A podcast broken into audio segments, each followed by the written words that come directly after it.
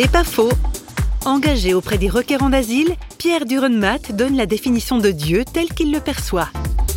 Oh, il se définit pas comme ça en quelques mots, mais ça serait d'abord un, un, Dieu de rencontre, surtout un, un Dieu d'ouverture. Moi, je suis persuadé que le plus important, c'est que la personne apprenne à s'ouvrir naturellement, nous sommes organisés à nous défendre ou, à nous préserver.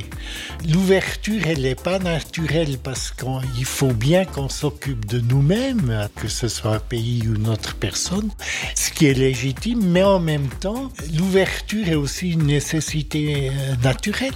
On a besoin d'avoir un système qui nous mette en contact avec l'extérieur. C'est pas faux, vous a été proposé par parole.fm.